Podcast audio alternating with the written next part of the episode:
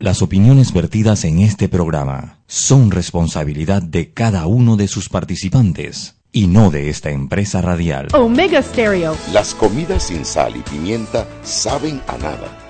Bien, sucede lo mismo con la actualidad nacional. Usted tiene muchas noticias. Le invitamos a que la sazone con sal y pimienta. Con Mariela Ledesma y Annette Planels. La receta está lista y usted está invitado a la mesa. Sal y pimienta, presentado gracias a Banco Aliado.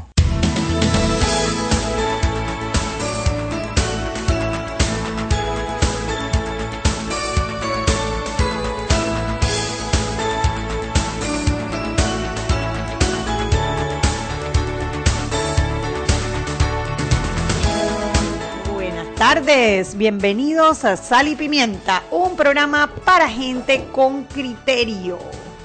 Y ahora le mandamos saluditos a Mariela, que anda de mamá abnegada, porque Gabo parece que eh, tiene un virus. Así que esperamos que Gabo se, se recupere pronto y que Mariela venga pronto a trabajar. Hoy me acompaña la otra bruja de este, de este aquelarre. Em- Emérita. Eh, ¿Cómo es? Bruja emérita. Emérita. Flor Misrachi. ¿Cómo Hola. está, Flor? Muy bien. ¿Cómo están ustedes?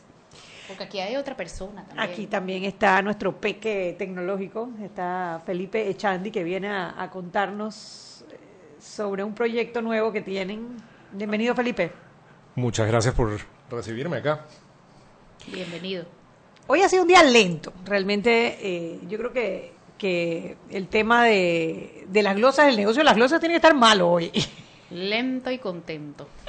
No sé qué vamos a hacer. Tú sabes que necesitamos que cambie, poderes. que cambie rápido el gobierno y ya esté Gaby Carrizo de vicepresidente. No, pero actívate, Gaby. ¿Qué es lo que Ah, es? algo, algo, Gaby, que nosotros disfrutamos de tus cuentos. Acá no nos burlamos, pero disfrutamos de tus cuentos. Ay, sí, Gaby. Ay, Llámanos, Gaby. Una llamadita. Una llamadita ahí, Gaby. ¿Qué es lo que es? ¿Qué es lo que es?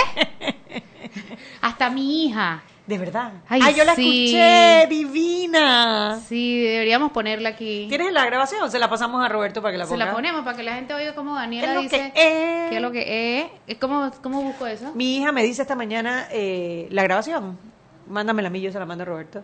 La- eh, mi hija me dice esta mañana que a ella lo que le había encantado había sido la respuesta que le había dado. Que el pueblo se podía burlar del gobierno, pero el gobierno no se podía burlar del pueblo. Me encantó Excelente. también. La verdad que muy bien. De hecho, es, es una máxima, de hecho, de, de los, de los políticos, pero obviamente en otros lados, no aquí. Obviamente en otros lados, no aquí. Exactamente. Hoy estuvo Hugo Famanía por la oficina. Estaba buscando reacciones sobre la entrevista eh, que dio Renato Pereira sobre los candidatos independientes.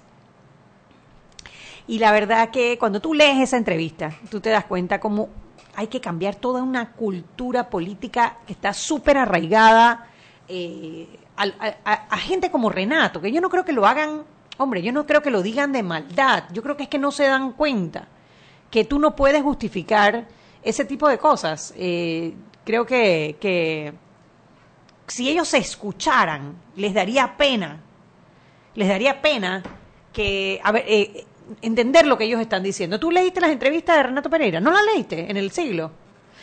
Hombre, los muchachos, eh, los candidatos independientes, la bancada independiente dio las declaraciones de que se van a despojar Ah, de una serie de privilegios, entre ellas eh, la franquicia telefónica, que no es más que el celular, suena Así así, suena así como muy importante. Una franquicia telefónica es el celular, la franquicia de postal, que me imagino que es un apartado postal, que yo creo que ya hoy en día, ¿cuántas personas usan un apartado postal? Pero, pero es muy importante, eh, y yo sí quisiera eh, que alguien, por ejemplo, en la asamblea nos explicara por qué se sigue pagando eso. Porque ¿Y cuánto, ¿Y cuánto estamos pagando al mes en eso? Si eso no lo usa nadie. el- la franquicia postal. Sí. ¿Y cuánto pagan por celular? Porque hoy día hay tantos planes baratos e ilimitados en data y en voz. ¿Cuánto estarán pagando? ¿Y qué plan estarán usando? Y si eso les incluye roaming ilimitado también. Oye, Florchi, ¿tú sabes que me acuerda eso? ¿Qué habrá pasado con nuestro amigo de, del Instituto Nacional de Cultura? No, ¿cómo De se los llama? 20 mil dólares, De los 20 subdirector mil del. INAC. Sí, del INAC. ¿Qué habrá pasado? Eso más nunca se supo, ¿verdad? Si los pagó, si no los pagó, se los descontaron, si el Estado dejó la cuenta pendiente. Eso más nunca se supo. No. Como muchas otras Como- cosas. Exactamente, como muchas otras cosas. ¿Por qué? Porque los ciudadanos somos de mente eh, corta, ¿será?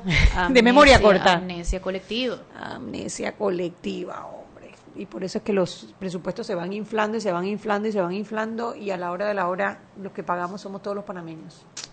Pero bueno, eh, aparte de eso, la verdad que no ha pasado más gran, gran cosa.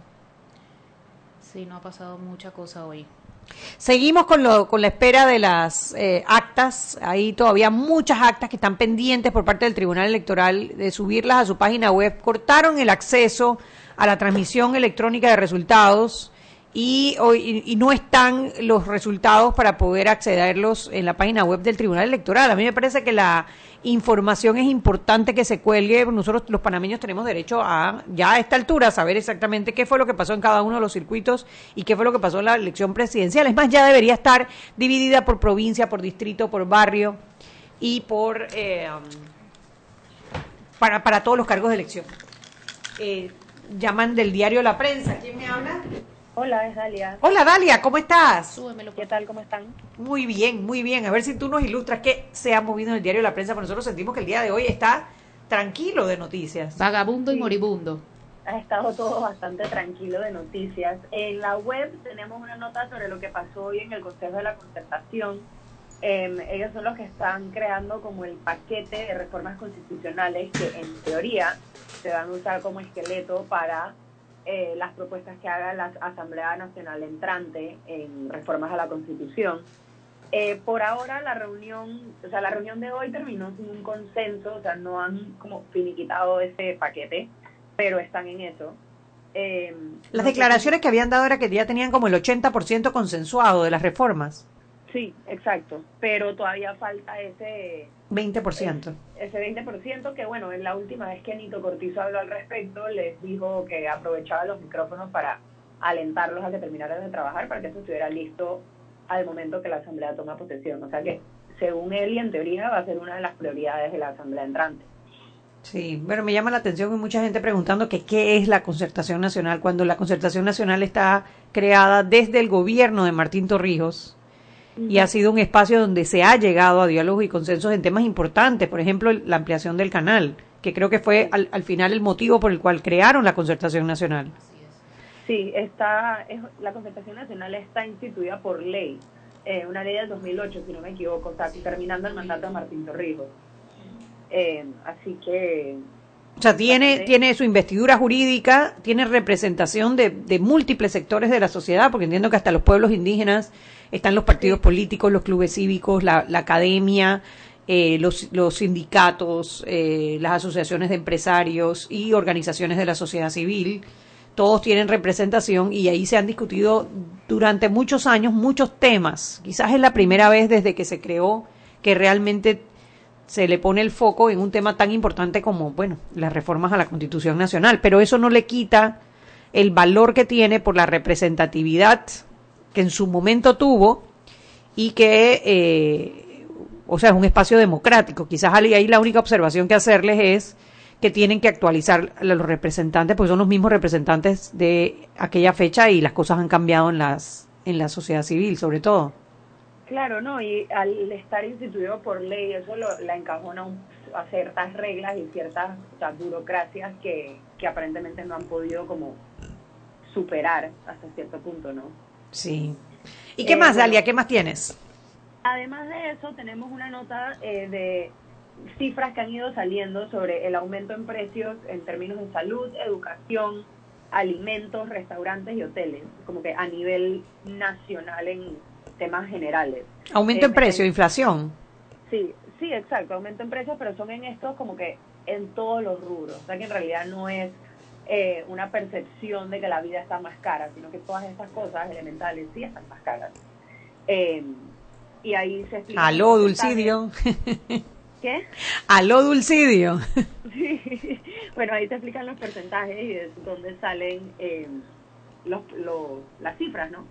Además, muy importante, un comunicado que publicó el, la Asociación Panameña de Distribuidores de Productos Médicos, eh, que está advirtiendo de que potencialmente va a haber un desabastecimiento en, en medicamentos que son necesarios para el área quirúrgica. Eh, dan la explicación de por qué y, esto es, o sea, ellos están pidiendo que se suspenda una ley eh, que crea la Dirección Nacional de Dispositivos Médicos para como agilizar el proceso. O sea, lo que, el- lo que dice el comunicado es que esta ley ha creado como un Un- paso un extra cuello de el botella.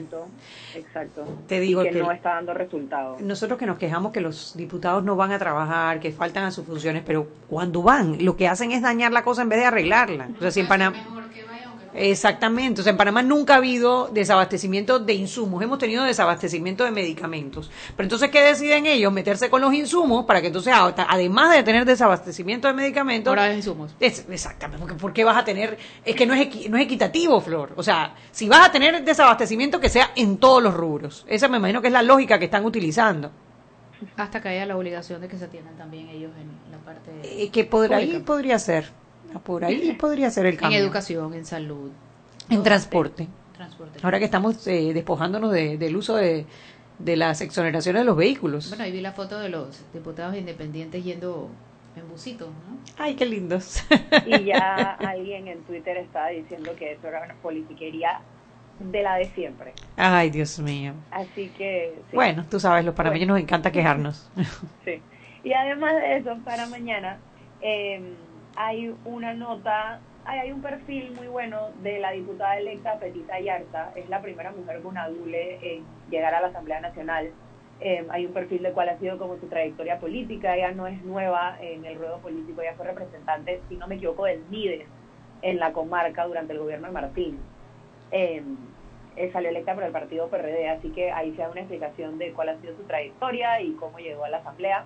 Y está la gente a la expectativa si la mujer va a ir vestida de blanco o no va a ir vestida de blanco. Que decían que de alguna manera ella podía usar su, tra- su traje, pero que no sé, que tuviera motivos blancos quizás. Si no me equivoco, ella dijo en una entrevista que iba a ir, que ya tenía su, su atuendo blanco. ¿Ah, sí? Sí, eso fue lo que me pareció escucharle. Bueno, va a estar Así todo el mundo atento al a, a cómo va vestida Petita Yarza. La verdad que es un, un honor que, que tengamos una representación guna de una mujer guna en la Asamblea Nacional y que vaya con su vestido. Yo creo que le hace honra a su a su pueblo, ¿no? Eh, pero quizás el día de la de la toma de posesión también tiene que honrar pues que ella está representándonos a todos los panameños, ¿no? Y lo del blanco Claro. es una tradición también, es una tradición eh, que viene pues de, de- de- yo- ¿desde cuándo vendrá esa tradición? Sería interesante averiguar, ¿desde Hay que cuándo están preguntar a Elías Castillo. Ah, ese es el que... o a Mayín Correa, que ahora regresa. Sí. Sí, para averiguar, Pero porque... curioso de Petita Yarza es que vuelve a relucir el nombre de Martín Torrijos. No sé si se han dado cuenta que viene sonando desde hace días. Ah, sí. Porque estaba Sí. detrás del candidato que le ganó a Popi Varela. Ah, mira. Sí, es cierto. También estaba, no sé, en los últimos días lo he visto como bastante activo. Mira tú. No sé si serán ideas mías o qué.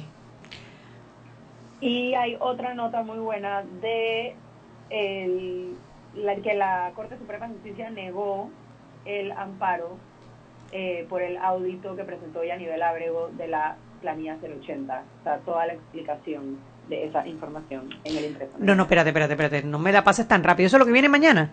Sí, Repite eso. ¿La Corte negó el amparo de quién? ¿De Yanivel o el amparo de la Contraloría? de ya nivel. Oh, o sea que eso pueden ser buenas noticias. Pueden serlo. Mañana pueden leer. Tendremos que verlo todo. de en. Viste, viste cómo tú eres, ¿Y Dalia. de Ahora nos cuándo es eso? ¿De cuándo es eso? Ese amparo es del año pasado. Bueno, vamos a tener que esperar a mañana a leer el diario La Prensa. Gracias, Dalia. Nos vemos mañana Gracias entonces. Hasta Sí, luego. Chao. Chaito. Seguimos sazonando su tranque Sal y pimienta. con Mariela Ledesma y Annette Planels. Ya regresamos. Siempre existe la inquietud de cuál es el mejor lugar para cuidar su patrimonio. En Banco Aliado tenemos la respuesta. Presentamos el nuevo plazo fijo Legacy, porque creemos en el valor del ahorro, la conservación y rendimiento de su capital y el fortalecimiento de su patrimonio. Banco Aliado, vamos en una sola dirección, la correcta. Ven a la cuadragésima segunda Feria Nacional de Artesanías, con la muestra más amplia de artesanías de todas las regiones de nuestro Panamá. Tendremos las populares fondas y bailes típicos. Atlapa, del 12 al 16 de junio de 2019. El Ministerio de Comercio e Industrias apoya al artesano panameño. Apóyalo, tú también. Invita la Autoridad de Turismo de Panamá. Gobierno de la República de Panamá. ¿Quieres más data? Recibe ilimitada de Claro en un Pim Pum Plan Postpago de 30 balboas para que la compartas con quien quieras en 3G y 4G LTE. Además, tu plan incluye minutos para llamar a 32 países sin pagar más. ¡Claro! La red más rápida de Panamá. Promoción válida del 1 de mayo al 30 de junio del 2019. Plan postpago de 30 balboas con data ilimitada en ambas bandas 4G, LTE y 3G y comparte 5 GB mensuales. Plan cuenta con minutos ilimitados de Claro a Claro, 250 minutos a otros operadores y 200 SMS UNET. La bolsa de minutos a otros operadores puede ser utilizada para llamar a 32 países. Los excedentes en llamadas a dichos destinos se cobrarán a 12 centavos el minuto y a 8 centavos a otros operadores o fijo. SMS UNET a 5 centavos y OFNET a 7 centavos. Incluye roaming sin fronteras. No aplica con otras promociones. Visita www.claro.com.pa. Si elegiste el mejor vehículo para ti, tu familia o tu trabajo, deberías hacer lo mismo con el lubricante. Ahora Terpel te ofrece una nueva familia de lubricantes de última generación, desarrollados con tecnología americana para proteger y evitar el desgaste en cada tipo de vehículo, pero inspirados en un motor más importante que el que mueve tu auto. Máxima protección y mayor rendimiento para el motor que mueve tu vida. Nuevos lubricantes Terpel. Panamá se registra un suicidio cada tres días y seis intentos al día. Eso sin contar los que no salen a la luz porque de esto todos sabemos pero tememos hablar. Ya está a la venta el libro Rompamos el Silencio. Búscalo en Farmacias Arrocha, El Hombre de la Mancha, La Prensa, Priority Express, tiendapanama.com, Local, Forbistro, Casa Boutique, Librería de la Usma, Orgánica, Alegro, Mentiritas Blancas, La Casa del Escritor, Rivas Smith, Gato Conté, Flor de Lis, Imprenta Copycat, Foodie, Steps, Eterna Plaque, My Box Express, Dante Salon and Spa, Coffee Bean y Pro Health Shop, a beneficio de Cruz Blanca y Relaciones Sanas. Joven, ayúdeme. Me dijeron que por aquí hay un lugar donde pueden encontrar sillas de rueda, andadera y eso. Casualmente vengo de ahí. La casa del médico es el lugar donde compro todo lo que necesito si de salud se trata. Y la gran mayoría de los médicos compramos ahí. Joven, ¿y cómo están los precios? Excelente, los precios justos y tienen también equipos para alquilar. La casa del médico, sillas de rueda de todo tipo y tamaño, andaderas, muletas, camas hospitalarias y todo lo que necesita el profesional de la salud para beneficio del paciente. Ubicados en Panamá, calle Justo Orsemena y en Chiriquí, Plaza Luar, local 1 a un costado del Hotel Ciudad de David, la casa del médico. Contáctanos al 207-6300 en Panamá o al 787-0028 en David y síguenos en nuestras redes sociales de Instagram y Facebook. Y recuerden que en la casa del médico usted puede encontrar el glucómetro VivaCheck con un amplio rango de hematocrito de 0 a 70% capaz de evaluar recién nacidos, mujeres embarazadas, pacientes con anemia y otros. 900 memorias con fecha y hora, 5 segundos de tiempo de respuesta, puerto USB para transferencia de datos, incluye 10 tiras de prueba, glucómetro VivaCheck, de venta en la casa del médico Justo Arosemena y en David Chiriquí.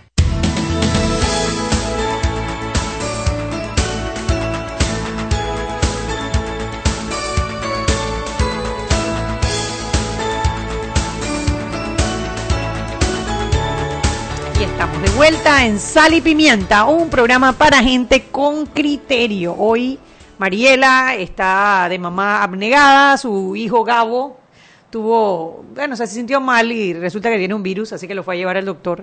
Pero está bien, todo está bien. Mariela va a estar de vuelta mañana, que es viernes de peques, que esperamos que Felipe también venga mañana. bueno, a ver, estamos precisamente hoy con Felipe Chandi, uno de los peques, que siempre nos trae los temas de tecnología. Eh, si recuerdan, Felipe tiene esta aplicación para los celulares que es una billetera digital, básicamente. Eso es lo que es. Bueno, la la- el enfoque ha cambiado un poco y ahora creamos herramientas para pequeños negocios. Los pequeños negocios son entre 20 y 50% del Producto Interno Bruto de América Latina y son los que menos herramientas tienen.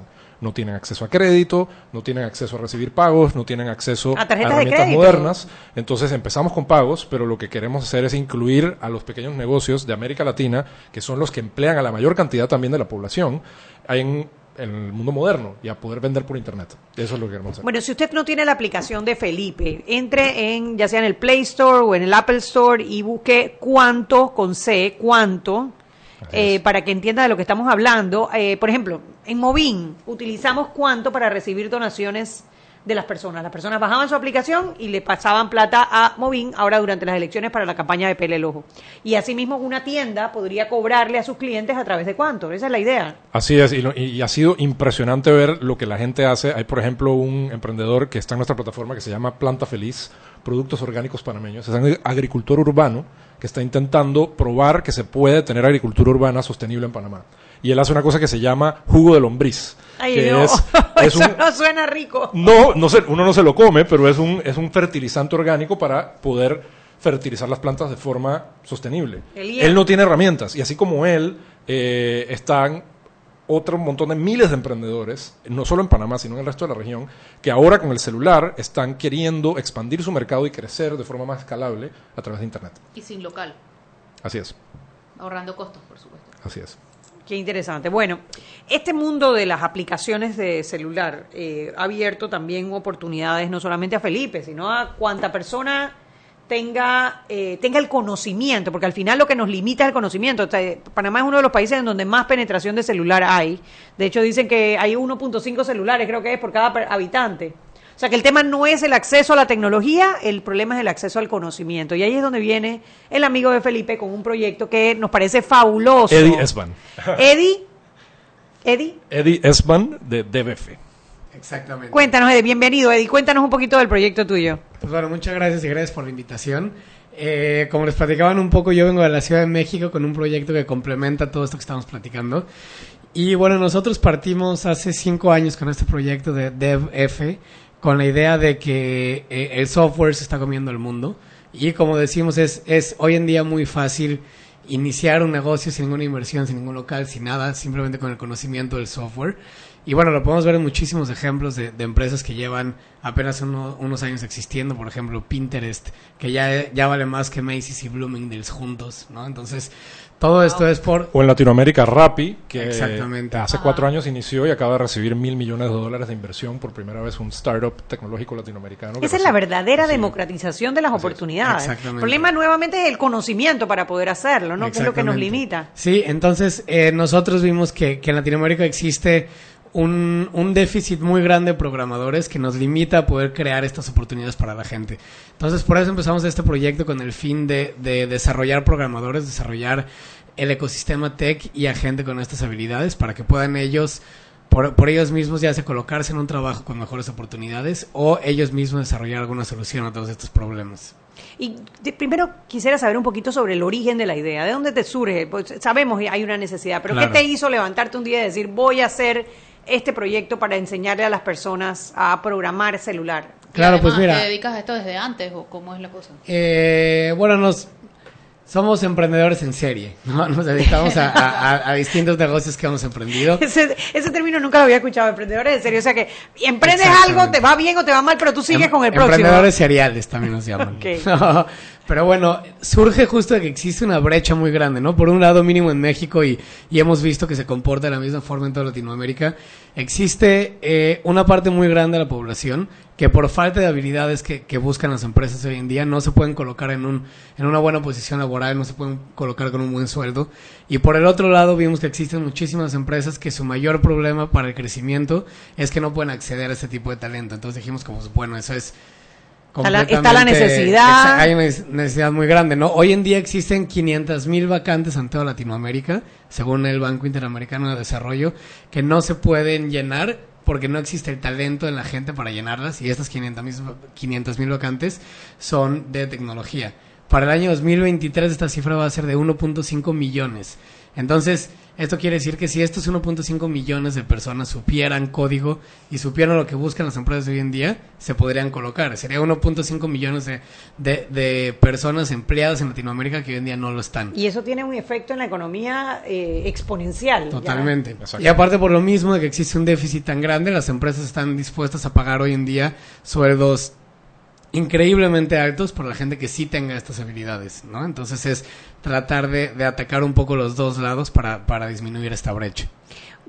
Ok, entonces tú empie- empiezas este emprendimiento en, En la México. Ciudad de México, Cuéntanos un poquito de cómo ha sido el desarrollo de este emprendimiento. Exactamente, empezamos en la Ciudad de México. eh, Y primero era más que nada como un hackathon, no sé si conocen la palabra, pero Sí. un hackathon básicamente ¿Tú, es... tú has escuchado eso, Flor, del hackathon? Ah, perfecto, pues bueno. Sí, pero a Eh, lo mejor nuestros radioescuchas no los han escuchado, Sí, ¿no? Les, les platico, es básicamente un, un- una actividad en donde muchísima gente se reúne y tienen 24, 48, 72 horas dependiendo del evento para solucionar algún problema utilizando la tecnología, utilizando el código eh, y al final pues hay un ganador y demás, ¿no?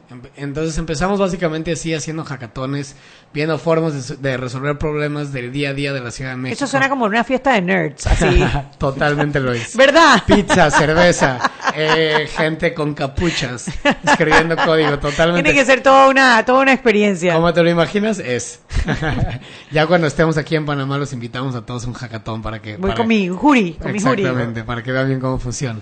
Entonces empezamos así y luego nos fuimos dando cuenta que hay formas más eficientes de hacerlo, también involucrando a las empresas, tratando de entender qué es lo que necesitan las empresas, las startups de tecnología además, y capacitando a gente en estos temas.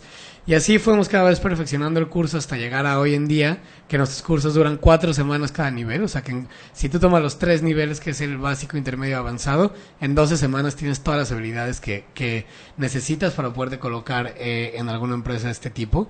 Y desde hace un año eh, vimos que, que estábamos contribuyendo mucho a resolver el problema en México, en la Ciudad de México, pero que había muchísimos otros lados donde existía el problema y no existía una solución. Entonces empezamos a expandirnos y, y hoy en día estamos presentes en 10 ciudades en México, más Colombia, eh, Guatemala, El, Sal- El- El Salvador y pues pro- próximamente Panamá. Próximamente ya, o sea, ¿20 qué? El 24 de junio queremos, queremos empezar aquí a impartir nuestros cursos. Sí. El próximo mes. El próximo Antes de que cambiemos de gobierno, ya tú tienes tu, tu emprendimiento arrancando en Panamá. Qué belleza, qué belleza. ¿Y lo van a hacer donde? En la Ciudad del Saber. Lo vamos a, no, lo vamos a hacer lo más seguro es que en Celina Casco Viejo. En Celina, claro. eh, en su espacio Coworking Day.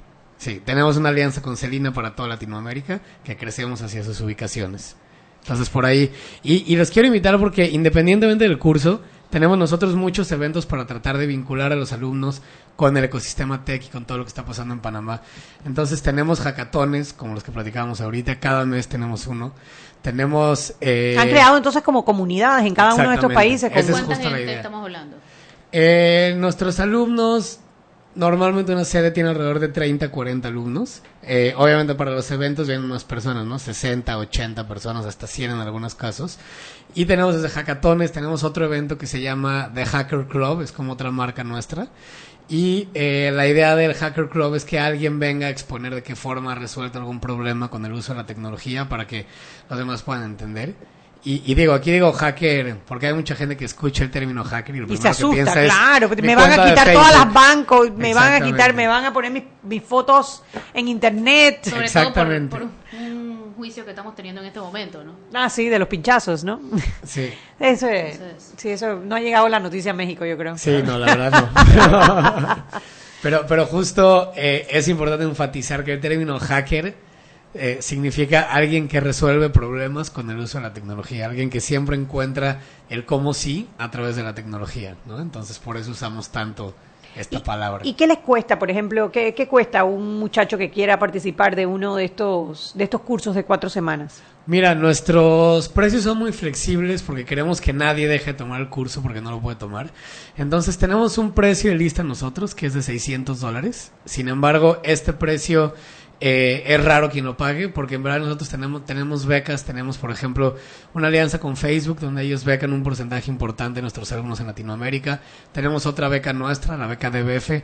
Entonces tú puedes aplicar estas becas y recibir un descuento del 25, 50, 75% o lo que sea que necesites para así poder acceder a los cursos. Son las seis y media, vámonos al cambio y de regreso seguimos conversando con Felipe y con Eduardo. Eduardo. es que él dijo como Eddie.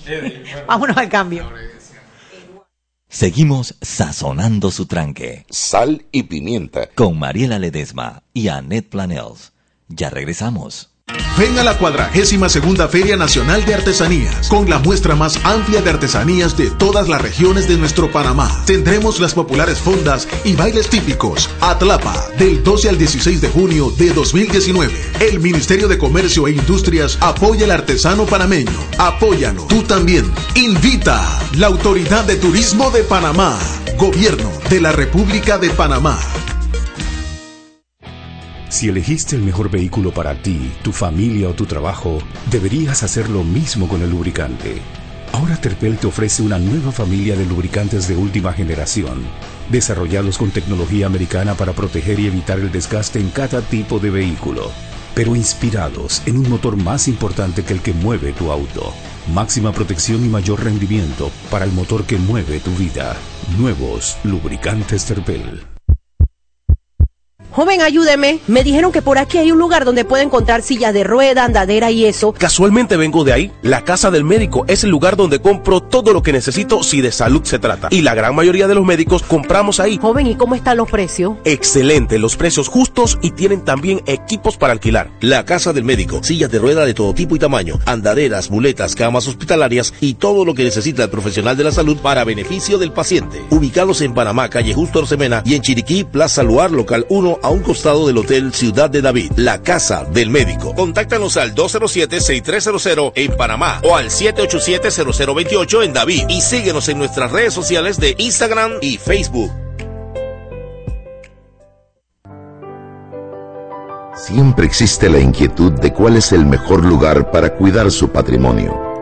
En Banco Aliado tenemos la respuesta. Presentamos el nuevo plazo fijo Legacy porque creemos en el valor del ahorro, la conservación y rendimiento de su capital y el fortalecimiento de su patrimonio. Banco Aliado, vamos en una sola dirección, la correcta.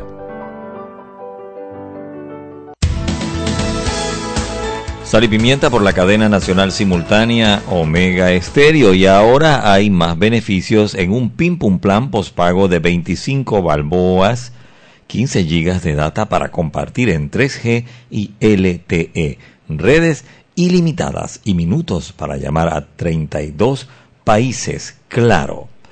Y mucha atención porque Clínica Estética Carvajal en este mes de mayo trae promociones en sus tratamientos de medicina estética. Si desea lucir un rostro más joven y sin arruga, los hilos premium son los indicados. El precio regular de 4 hilos premium es de 440 dólares. Solo por este mes de mayo quedan en 370 dólares. También en tratamientos estéticos de rostro traemos el peeling vitamina C con un 15% de descuento. Aprovecha los tratamientos corporales como lo es el magnífico tensor de cuerpo, el cual tiene el 20% de descuento. Aprovecha nuestras promociones en todo este mes de mayo. Clínica Estética Carvajal, mucha atención para las citas o para mayor información, contáctelos en San Francisco en el 209-4284, 209-4284, en Marbella 263-8134,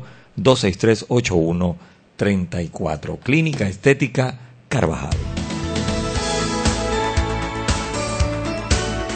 Y estamos de vuelta en Sal y Pimienta, un programa para gente con criterio. Aquí nos escriben eh, personas preguntando un poco sobre eh, eh, los talleres de DEPUF. Primero, explícanos un poquito ese nombre, DEPUF, F. Sí, mira, les platico, es una historia que en su momento hacía mucha relevancia, hoy en día se perdió por completo eso porque eh, anteriormente la Ciudad de México era el Distrito Federal. Entonces era Por eso es México, México DF, ¿no? Era DF, exactamente. Ah, ok, ok. Nosotros en vez de DF, Dev como de Developer, F era también un poco por, por el amor que tenemos hacia la Ciudad de México. Hace dos años nuestro gobierno decidió que el Distrito Federal ya no existe. De verdad. Ya la Ciudad de México. CDMX. ya no somos México DF, ahora somos Ciudad de México. ¿Cómo tú no me habías traído esa noticia? Exactamente. Entonces, el nombre ya no hace ningún sentido. Aparte, en ese, en ese momento, pues solo estábamos en la Ciudad de México pero probablemente habrá que ver de qué otra forma llevamos al proyecto. ¿Qué será, verdad? Que los mexicanos tienen ese amor por su país. o sea, todos queremos a nuestro país, pero los mexicanos en especial, tú los ves que son como muy orgullosos de, su, de sus raíces. Es que la, comida es muy buena. No, la comida es, muy Es por los tacos, y las canciones, solamente. Solamente por los tacos. ok, bueno, mi esposo es uno que es fanático de las margaritas y de los tacos. Eh, a ver, dicen, dicen por aquí, bueno, aquí me, están escribiendo que eh, habíamos dejado una interrogante de dónde venía la tradición de, que fueran de blanco los, los diputados. Y dice Alfonso que es de la toga de los de los de la Roma antigua. De la toga, jamás se me hubiera ocurrido jamás, la verdad que en mi cabeza imaginé a los actuales diputados con toga blanca y la verdad que la imagen no es para nada bonita. Mejor en su saco es blanco y pantalón blanco, ¿no? Que no vayan a coger ideas. Ok, dice que me preguntan aquí, ¿cómo uno se inscribe? Que no ven la, la opción en la página para poder inscribirse. Sí, mira, les platico esa parte. Ahorita no pueden ver la opción porque eh, abrimos todas nuestras sedes un, un mes antes, cuatro semanas antes de que empiecen, que eso va a ser ya en dos semanas. Sin embargo, si alguien está interesado en inscribirse, pueden mandar un correo a hola arroba devf. Devf se escribe E D-E-V-F punto MX. O también pueden visitar nuestra página que es dbf.mx eh, o .la, también funciona. O en nuestras redes sociales, en Facebook es dbfla, en Twitter también somos dbfla, entonces por ahí, por ahí nos pueden contactar. Por aquí me, me dice que no entienden nada. Explica un ejemplo de algo que puedes solucionar a través de la tecnología para tratar de, de, aterrizarle un poco la idea a los radioescuchas. Perfecto. Les, les voy a dar un ejemplo muy concreto. Digo, ya es algo súper sencillo, ¿no? Obviamente puedes hacer cosas mucho más complejas, pero la semana pasada en, en México tuvimos el Día de las Madres. Eh, me parece que en casi todo el mundo, menos en Panamá. Es que nosotros Es el- somos diferentes. Así como, el 10 de así como mayo. los mexicanos son orgullosos de su tierra, nosotros somos atravesados. Y nosotros no lo hacemos en mayo. No lo hacemos en mayo, lo hacemos en diciembre. Pero bueno, Pues bueno, nosotros tuvimos un, un, un hackathon eh, con, con la temática del Día de las Madres. Y la idea era resolver algo para el Día de las Madres, dar algún regalo para el Día de las Madres a través de la tecnología. Y uno de las personas que vino eh, hizo una, una página que básicamente tú escribías tu nombre, el correo de tu mamá y todo lo que quieras escribir y automáticamente se generaba eh, un video con distintas fotos y demás y con Ay, todo el texto que tú hiciste y se le mandaba su correo a tu mamá como regalo del Día de las Madres. Obviamente es algo súper sencillo, pero eh, pero me imagino la felicidad, o sea, que te llegue un Exactamente. correo con las fotos eh, tuyas, las fotos familiares de parte de tu hijo el Día de las Madres. Yo me Exactamente. derrito. Pero, pero si vemos ejemplos un poco más, eh, más complejos y más prácticos, ¿no? Eh, por ejemplo, alguien hace un poco menos de 10 años se dio cuenta que la gente tenía muchísimos problemas para poder pedir un taxi porque eh, pues era caro, era difícil negociar con ellos, era inseguro, era, era difícil llamarles, no tenías el teléfono, tenías que tener el teléfono de cada sitio, de cada, de cada uno de los lugares donde estabas y decidió crear Uber, que es una aplicación que tú desde donde estés puedes ver dónde hay coches cercanos y puedes tú pedirles para que te lleven a tu destino, ¿no? Entonces este es un ejemplo un poco más complejo de, cómo puedes usar la tecnología para resolver literalmente cualquier problema cotidiano, lo puedes utilizar, ¿no? Si vemos el ejemplo de, de- del tema de los pagos, pues aquí Felipe nos podría platicar de qué forma él utilizó la tecnología para resolver un problema. Sí, o sea, el, el- el tema es que la tecnología hoy, el hecho de que uno tiene software para poder resolver problemas, nos permite tener una alternativa más para resolver esos problemas. No tenemos que solo ir a pedirle a los políticos una ley o a pedirle a algún gobierno de turno que nos ayude de alguna manera, sino que nosotros mismos podemos resolver nuestros problemas. Para comunicarnos, como hace Twitter, para aprender, como está haciendo DBF, nosotros para empoderar a los pequeños emprendedores de toda la A, región a que cobren y a que paguen. cobren y paguen. Y en los países, por ejemplo, donde hay datos abiertos, le da una herramienta a los periodistas como ustedes, por ejemplo, que hagan investigación mucho más eficiente, le den transparencia a las finanzas públicas. O sea, hay, muchísimas aplicaciones y para eso necesitamos a gente atreviéndose a iniciar nuevos proyectos. Y la verdad es que no hay que pedirle permiso a nadie. Eso, esa es la maravilla. Uno simplemente se mete en una computadora, aprende con ayuda de BF, sin ayuda de BF, como quieran hacerlo, y empieza uno a crear. Y, y eso es lo que yo creo que en Latinoamérica no, no, no, no, todavía no hemos cambiado. Estamos cambiando la mentalidad donde cuando queremos cambiar las cosas nos tendemos a ir más por las ciencias sociales, por las ciencias políticas, que está bien, hay que tenerlas, pero necesitamos un poquito de Existen, balance. deben respirar, o sea, no, las y- podemos sí, borrar. no, las del- instituciones cumplen su función y todo, ¿no? O sea, no, no estoy diciendo que es totalmente irrelevante. El tema es que tal vez necesitamos un poquito de balance. Es que, es que tú sabes, la de alma libertaria, el alma... la puntita. La del iceberg. Y, y, y otra cosa muy importante complementando lo que dice Felipe es que eh, y la razón por la que la gente no entiende nada de lo que estamos hablando, ¿no? Hasta hoy en día la programación es vista como algo para para gente súper Genios, técnica, esta gente para que, ingenieros que no se bañan, que tienen los juris, eh, que, que son que los brains, que se saben todas las operaciones matemáticas antes de que se las presenten. Exactamente, pero hoy en día, y, y va a ir aumentando muchísimo en un futuro, eh, la programación se utiliza ya día a día para todo, ¿no? Todas las empresas tienen un departamento de tecnología y esto tiene a crecer porque, la tecnología es una herramienta, como dice Felipe, para resolver todos los problemas que tenemos en nuestra vida diaria. Entonces tenemos que ver la programación como un lenguaje más. Eh, literalmente como si, te, si no sabes hablar inglés, pues imagínate la cantidad de puertas que te cierras. En cinco años, si no sabes el lenguaje de programación mínimo entenderlo, te vas a cerrar la misma cantidad de puertas, ¿no? Entonces es ver la programación como un lenguaje más para comunicarte con el mundo. Y ya incluso algunos otros países aquí vecinos se han, se han dado cuenta de esto y, y también para volver al tema político y que vean que sí hay una complementariedad y no estoy diciendo aquí que quememos la asamblea. No, ni no nada. estamos locos. No, no, no nos tientes, que Flor y yo somos capaces de prender la antorcha. Eh, Iván Duque, el presidente de Colombia, estaba de visita en Silicon Valley. Ahora que estaba yo allá, hace, unos, hace unas semanas, y él hizo prácticamente una visita de estado a las distintas compañías. Fue a Apple a visitar Apple, a Microsoft, a visitar Microsoft. El Ministerio de, Educación de Colombia cerró un acuerdo con Apple para meter más tecnología en las escuelas de Colombia.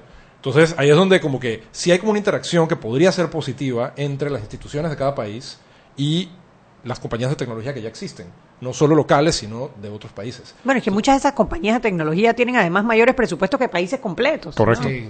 Hablando de Tinder, de Tinder no, de, de Pinterest Sí. y de Facebook, de Twitter, cualquiera de ellas seguramente maneja más presupuesto que lo que maneja, qué sé yo, Panamá. Posiblemente. Eh, y se van borrando como esas fronteras, ¿no? Porque Así un es. colombiano aprendiendo directamente de una compañía, de una eh, computadora Apple que fue donada directamente para un programa de tecnología, ¿no? Así es. Entonces la, la pregunta es, ojalá que ahora estamos cambiando de gobierno, las nuevas personas que entren eh, reconozcan que esto ya es una nueva prioridad y que no es solo un jueguito de geeks y, y- y algo así como... como Pero qué difícil cambiar la mentalidad, ¿no? Y creo que lo Así vivimos es. un poco con el tema de la modernización de los sistemas financieros. Bueno, pero ahí vamos.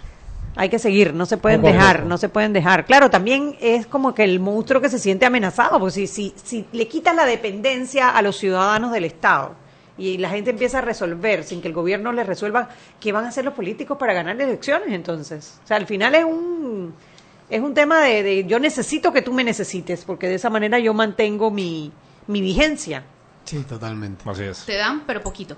Poquito. Suficiente para que me pidas más después y, Para que y te sigas. los necesites más. Sí. Tú estuviste, usted, tú estás en Silicon Valley, o estuviste en Silicon Valley. Sí, yo acabo de regresar porque participamos en una aceleradora que se llama Y Combinator. Eh, y Combinator es una aceleradora que, que se fundó ya hace varios años y fue la que descubrió a Airbnb, bueno, apoyó inicialmente Airbnb, o compañías como Dropbox, Stripe, que es una compañía financiera enorme que no, está en Centroamérica ni en Panamá. Y mm, básicamente es una aceleradora, una especie como de bootcamp como los que hace DBF, pero para emprender. Eh, nos dan inversión y eh, nos dan un network, la verdad, impresionante. Somos la, primera compañía de Centroamérica que logró entrar. Eh, y ahora la idea es venir acá y unir fuerzas con otros, otros proyectos para que tengamos a muchos más proyectos que puedan conectarse con ese ecosistema, porque estas cosas pasan cuando hay comunidad, como estaba diciendo Eddie. Y, y la verdad es que en Centroamérica el nivel de subdesarrollo, incluso en relación con el resto de América Latina, en infraestructura tecnológica es impresionante. Impresionante. A mí me da miedo cada vez que hablo con personas de otros lugares de Latinoamérica. Vemos en México, por ejemplo, tomemos el, el- ejemplo que, que en el tema de finanzas que a mí me, me encanta. eh, hay una nueva ley fintech, hay banca abierta, hay una gran cantidad de startups que han levantado una cantidad impresionante de capital y en Centroamérica apenas estamos empezando. Eh, y esto no es comparándonos con Inglaterra, con Hong Kong, con Singapur, sino ya con nuestros vecinos. Eh, así que tenemos que ponernos al día. Nos estamos quedando atrás. Así es. ¿Y qué tenemos que hacer para ponernos las pilas? Bueno, apoyen, apoyen a proyectos como los nuestros.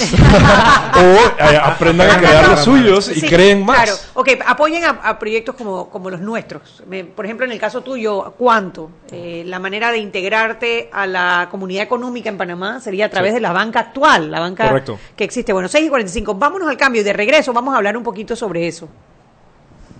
Seguimos sazonando su tranque. Sal y pimienta. Con Mariela Ledesma y Annette Planels. Ya regresamos. ¿Quieres más data? Recibe ilimitada de Claro en un Pim Pum Plan postpago de 30 balboas para que la compartas con quien quieras en 3G y 4G LTE. Además, tu plan incluye minutos para llamar a 32 países sin pagar más. ¡Claro! La red más rápida de Panamá. Promoción válida del 1 de mayo al 30 de junio del 2019. Plan postpago de 30 balboas con data ilimitada en ambas bandas 4G LTE y 3G y comparte 5 GB mensuales. Plan cuenta con minutos ilimitados de Claro a Claro, 250 minutos a otros operadores y 200 SMS UNET. La bolsa de minutos a otros operadores puede ser utilizada para llamar a 32 países. Los excedentes en llamadas a dichos destinos se cobrarán a 12 centavos el minuto y a 8 centavos a otros operadores o fijo. SMS UNET a 5 centavos y OFNET a 7 centavos. Incluye roaming sin fronteras. No aplica con otras promociones. Visita www.claro.com.pa.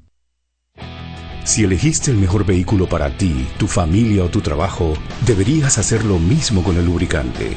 Ahora Terpel te ofrece una nueva familia de lubricantes de última generación, desarrollados con tecnología americana para proteger y evitar el desgaste en cada tipo de vehículo, pero inspirados en un motor más importante que el que mueve tu auto. Máxima protección y mayor rendimiento para el motor que mueve tu vida. Nuevos lubricantes Terpel. Joven, ayúdeme. Me dijeron que por aquí hay un lugar donde puede encontrar sillas de rueda, andadera y eso. Casualmente vengo de ahí. La casa del médico es el lugar donde compro todo lo que necesito si de salud se trata. Y la gran mayoría de los médicos compramos ahí. Joven, ¿y cómo están los precios? Excelente, los precios justos y tienen también equipos para alquilar. La casa del médico, sillas de rueda de todo tipo y tamaño, andaderas, muletas, camas hospitalarias y todo lo que necesita el profesional de la salud para beneficio del paciente. Ubicados en Panamá, calle Justo Orsemena y en Chiriquí, Plaza Luar, local 1 a un costado del Hotel Ciudad de David, la casa del médico. Contáctanos al 207-6300 en Panamá o al 787-0028 en David y síguenos en nuestras redes sociales de Instagram y Facebook. Ven a la cuadragésima segunda Feria Nacional de Artesanías, con la muestra más amplia de artesanías de todas las regiones de nuestro Panamá. Tendremos las populares fondas y bailes típicos. Atlapa, del 12 al 16 de junio de 2019. El Ministerio de Comercio e Industrias apoya al artesano panameño. Apóyalo, tú también. Invita la Autoridad de Turismo de Panamá. Gobierno de la República de Panamá. Siempre existe la inquietud de cuál es el mejor lugar para cuidar su patrimonio. En Banco Aliado tenemos la respuesta. Presentamos el nuevo plazo fijo Legacy, porque creemos en el valor del ahorro, la conservación y rendimiento de su capital y el fortalecimiento de su patrimonio. Banco Aliado, vamos en una sola dirección, la correcta.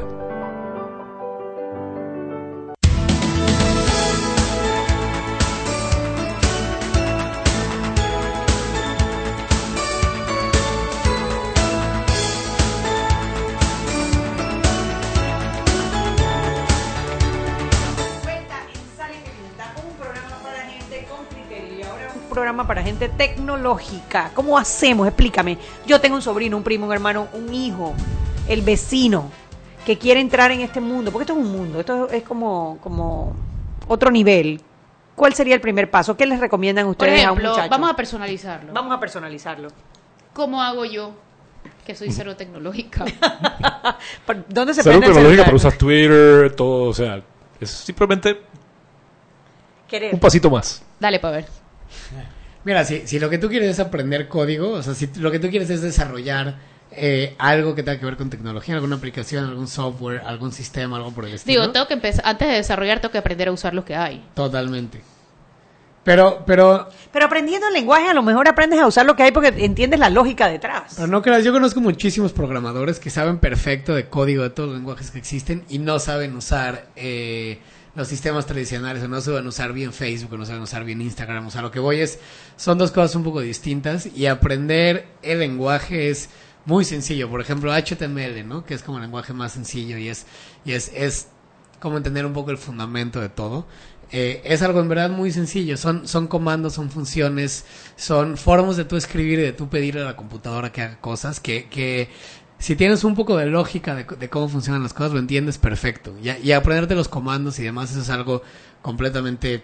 O sea, están disponibles en todos lados, ¿no? Entonces, eh, es tan sencillo que, por ejemplo, nuestro curso de principiantes tiene una duración de cuatro semanas, que, que es todos los días, ¿no? Tres horas al día, de 7 a 10 de la noche, 15 horas a la semana, 60 horas en total.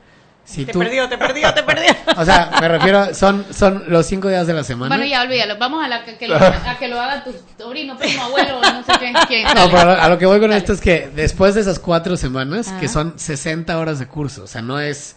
Es que una carrera universitaria. muchachos, ¿no? Son 60 horas de curso. Después de las 60 horas, eh, los proyectos que exponen los alumnos son páginas de internet para como una agencia de viajes para poder reservar un hotel eh, en Europa, por ejemplo, 100% funcionales que puedes utilizar, que, que, que puedes actualmente reservar un hotel a través de eso. O sea, y lo desarrollaron 60 desde cero. Alguien que no tenía idea, como lo que me estás diciendo, en, en el estado que estás tú ahorita. ¿Qué cambio, por 60 horas lo ejemplo, qué cambio, por ejemplo, tú le harías a Twitter?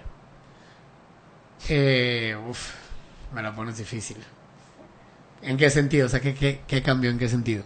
¿Qué cambio le harías para mejorarlo, para facilitar el, el, el uso de Twitter? O, o otra red que usemos que sea la- una de las más usadas acá, un Instagram. Por ejemplo, si el Tribunal Electoral de Panamá tuviera datos abiertos y un API, que es una manera de que un servidor hable con otro, podríamos a través de Twitter consultar la base de datos del Tribunal Electoral, por ejemplo. Ok. Eh, eso, eso no se puede porque no hay datos abiertos y no hay un API. Eh, Cuando hablan de datos abiertos es, por ejemplo, que no publiquen las cosas en PDF. Yo no entiendo la obsesión que tiene la gente con el PDF. O sea, sí, to- todo el tema, digamos, de, de programación es que uno tiene que poder acceder a- al dato. acceder a los datos y procesarlos. Cuando, lo, cuando te dan datos en PDF, no es que no se puedan hacer, pero uno tiene que agarrar algo que era digital, que luego salió a un documento que está diseñado para no ser muy modificable y de repente uno tiene que volverlo a convertir en algo modificable. Entonces le dificulta a uno el acceso a la información. Cómo funciona nuestro registro público también, por ejemplo, eh, debería tener un API también que uno pudiera como consultar y hacer investigaciones de todo tipo. Eh, el presupuesto de la República, de hecho el MEF ya tiene un proyecto de datos abiertos y lo interesante es que en otros lugares eh, personas que van a hackathons como las que hace DBF llegan y, y crean soluciones encima, porque programar no es solo hacer algo de cero, sino agarrar eh, pedacitos, bloques, y como decía Eddie, eh, crear, por ejemplo, esa página de, de- de los hoteles probablemente es con algún API de Expedia o yo Sí, no sé sí, de qué. totalmente, sí. Eh, entonces uno no tiene que crear todo de cero, uno se monta encima de lo que otras personas crean. Y entonces se crea toda una comunidad increíble de... de- Y también aprovechar la comunidad para que cada quien aporte el conocimiento que tiene para crear algo juntos, ¿no? Por ejemplo, eh, algo que mencionabas ahorita, los gobiernos tienen mucho miedo a esto, ¿no? De ellos ser los únicos que meten mano, de ellos ser los únicos que Yo creo que eso, modifican ejemplo, las cosas. Ahora que él mencionaba el Tribunal Electoral, yo creo que ese es el miedo. Por ejemplo, el, el padrón electoral. Te lo dan en PDF. Todo el mundo sabe que tú agarras un documento en PDF y lo puedes convertir en datos abiertos, pero, o sea, le tienes que meter dinero y plata, pero lo haces. ¿Por qué no te lo dan en datos abiertos de una vez? Es como para mantener el control, o sea, es como esa obsesión que tienen de mantener el control, precisamente para que la gente no agarre esos datos y empiece a sacar información, información, información, información, información, con esos bloquecitos que ustedes están eh, hablando, ¿no? Sí, completamente. Y, y si vemos, por ejemplo, empresas que han tenido un gran desempeño eh, en los últimos años, como por ejemplo Google, tienen la teoría de todo lo contrario, ¿no? Si vemos, por ejemplo, su sistema de, de- de Google Chrome OS, que es un, un sistema operativo para las computadoras de Google, es un sistema open source, o sea, es un sistema 100% abierto a que cada quien le haga las modificaciones que quieran, confiando que obviamente todo siempre va a ser para mejorar, ¿no? Entonces, en vez de ellos tener que tener un equipo enorme de gente que lo esté mejorando constantemente, se suman a la comunidad y entre todos aportan para mejorar. Imagín- im- imagínense los sistemas del gobierno, los Igual sistemas Android. de todo. O sea, Sí, Android si es fuera open de ese source. estilo, exacto. Open source. Open source, o sea, es abierto a que cualquiera, si tú mañana quieres hacer una modificación a Android, se lo puedes hacer y, y- y lo van a poder ver todos. Y eso te da una, la, la libertad de poder conseguir lo que tú quieres, pero también entonces el reto. Eso es una manera también de retar a la juventud a involucrarse en estos temas, Sí. en, en participar, porque puedes tener una incidencia Y en aportar. directa y en Digo, una, una analogía de eso es Wikipedia. Wikipedia eh, le permite a toda una comunidad de gente que esté eh, actualizando información y ahora es más exacta que la enciclopedia británica y que otro montón de enciclopedias porque hay más personas verificando constantemente que la información es correcta. No es perfecto, obviamente, ningún sistema va a ser perfecto, sin embargo, Wikipedia hoy le da acceso a información a muchísimas personas que antes tenían que tener el dinero, básicamente, o tener una biblioteca pública cercana donde podían ir a consultar la enciclopedia ¿Qué británica. tanta credibilidad tiene hoy día Wikipedia? Digo, la misma credibilidad que la enciclopedia británica. No va a ser obviamente una fuente eh, de investigación científica, pero para, por ejemplo, un estudiante de escuela que quiere saber cómo funciona el sol, se mete a Wikipedia y ve cómo funciona el sol. Y no tiene que preguntarle a nadie y tiene acceso pleno en su celular. Y lo impresionante del Wikipedia que es la velocidad con la cual se actualizan los datos. Cuando tú tenías una Sí, se muere una enciclopedia, persona y a los ya está, 20 minutos ya está. Esa es la comunidad, eso no lo hace un- una compañía centralizada, esa es una comunidad de gente descentralizada. ¿Cuánto tenías que esperar con la británica Así hasta es. que saliera la nueva versión para poder saber que se murió el rey de Kazajistán. O sea, hoy en día lo sabes en minutos. Eh, ya está la información actualizada en minutos precisamente por el, el aporte de cada una de esas comunidades. Entonces, ¿cómo vamos a cambiar el mundo a través de la tecnología? Eh, bueno, empecemos problema por problema. No, porque lo que estamos es solucionando, como dices tú, estamos solucionando problemas del día a día a Así través es. de la tecnología. Y lo que estamos incentivando es que para cualquier persona, Así es. no importa su nivel socioeconómico, no importa su grado de escolaridad, lo que entiendo, Sí, totalmente. siempre que tenga pues una educación básica, puede participar de estos cursos y puede resolver problemas que de otra manera estaríamos esperando que nos los resolviera papá gobierno. Así es, yo, yo lo que diría es que lo que podríamos hacer en esta región es empezar a preguntarnos cuando tenemos un problema, en vez de diputado, solucioneme, ¿no? Es cómo puedo yo crear algo que podría solucionarlo y ver cuáles son los obstáculos. Si es que no tengo datos abiertos, entonces exigimos datos abiertos. Si es que no hay infraestructura financiera para poder crear nuevas soluciones, exigimos infra- infraestructura Tú financiera. eres como una especie de apóstol aquí, en- de, profe- de apóstol en, en este tema de, de los, de, Pues los- sí. de la tecnología en Panamá. ¿Te ha costado mucho trabajo? Eh, me ha costado, pero la verdad es imparable. Eh, Es es- es como un vicio también, el- ¿no? el Internet es, como estaba diciendo Eddie, el, el software se está comiendo el mundo y es absolutamente imparable. Es simplemente una forma mucho más eficiente de resolver problemas. Así que diga lo que diga la gente, es cuestión de tiempo, ¿no? Sí, totalmente. En unos años veremos esto explotar. Sí, No, definitivamente lo tenemos que ver explotar, ¿no? Porque otros países sí están avanzando Mm. esas cosas, ¿no? Y, y, y no, aquí no me refiero a México, me refiero a otros países fuera de Latinoamérica. O sea, Latinoamérica de cierta forma sí está muy estancada en esta parte, ¿no? Así es. Entonces, tiene que avanzar porque eh, gran parte de, de- del desarrollo depende de eso, ¿no? De, de- de que lleguemos a ese, ese nivel de avance en, en cosas tecnológicas. Y yo me imagino que esto es un poco también la manera como el mundo viejo está tratando de defender su pertinencia, ¿no? su, su importancia. Y es evitando este cambio que no comprende o siente que no puede participar de. Ok, que les da miedo porque no lo entienden.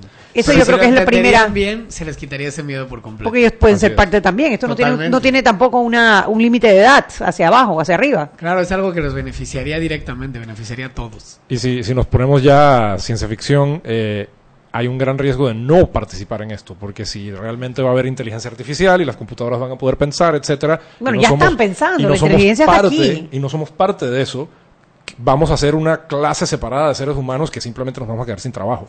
¿Y qué vamos a hacer como región? O sea, eh, esto es ya como la visión así más pesimista, distópica del futuro, pero eh, puede pasar y no sabemos. Así que Claro. hay que prepararse. ¿no? No, y que las computadoras ya están tomando decisiones, eso no es eh, eso no es ciencia ficción. Tú vas a, a un banco, llenas una aplicación y hay una un software que eh, proyecta si tú eres una persona, si las probabilidades de que pagues son buenas o son malas y de acuerdo a eso automáticamente te puede dar un préstamo. Y como O eso por ejemplo, tribunales, todo. tribunales de tránsito en algunos países donde pues, juicios así muy sencillos pueden solo funcionar de forma automatizada y entonces se reduce la corrupción, se vuelve más predecible. Ey, es que tocaste un... ¿Y cómo vas a reducir la corrupción? ¿Y entonces de qué van a vivir los políticos? Algunos políticos, no por todo, para no generalizar. Es que ese es el problema, ¿no? Que está todo el mundo muy cómodo en donde está. ¿Y y cómo haces para, para mover la rueda? ¿Cómo haces para cambiar esto, no? Eddie, entonces repítele a nuestros radioescuchas. ¿Cuándo es el, eh, el camp? ¿El Jury Camp? ¿Es un Jury Camp? ¿Es un hackathon? El bootcamp. El bootcamp. El bootcamp y cómo pueden hacer para inscribirse. Va- vamos a empezar aquí en Panamá el, 20 el lunes 24 de junio. eh, y por las primeras cuatro semanas van a ser los primeros tres niveles. A ver, a ver, a ver cómo nos va, a ver cómo, a ver cómo funciona. Y para inscribirse lo pueden hacer directo en la página de internet en, en dos semanas que se abra en